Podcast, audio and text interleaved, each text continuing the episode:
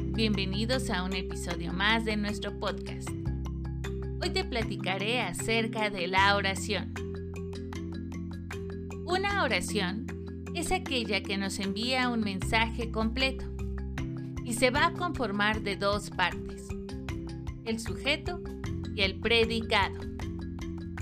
El sujeto expresa de quién se habla y el predicado nos menciona la acción que realiza el sujeto. El componente principal del sujeto será el sustantivo, mientras que el predicado será el verbo conjugado. Una oración simple solamente se conformará de un verbo conjugado, como por ejemplo, yo miro la luna.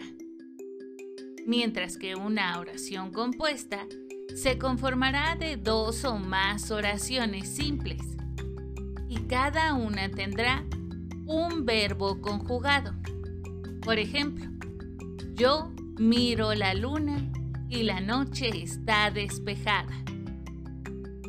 Las oraciones yuxtapuestas se logran formar cuando dos o más oraciones se unen de forma directa por medio de las comas, punto y coma o dos puntos.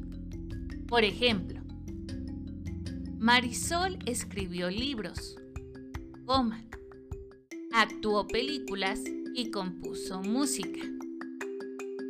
Estas oraciones se unen por medio del uso de la coma. En las oraciones coordinadas, la unión se logra generada por medio de nexos. Por ejemplo, Carolina fue al cine y a comer al restaurante. El nexo utilizado en la oración es y. La oración subordinada surge cuando en una oración simple se logra sustituir un sustantivo, un adjetivo o un adverbio por una oración, es decir, subordina a la primera. Por ejemplo, Charles Chaplin realizó muchas películas. En esta oración sustituimos al sustantivo y quedaría quien realizó a Charlotte, realizó muchas películas. Deseo que esta información sea de mucha utilidad. Nos escuchamos el siguiente podcast. Chao.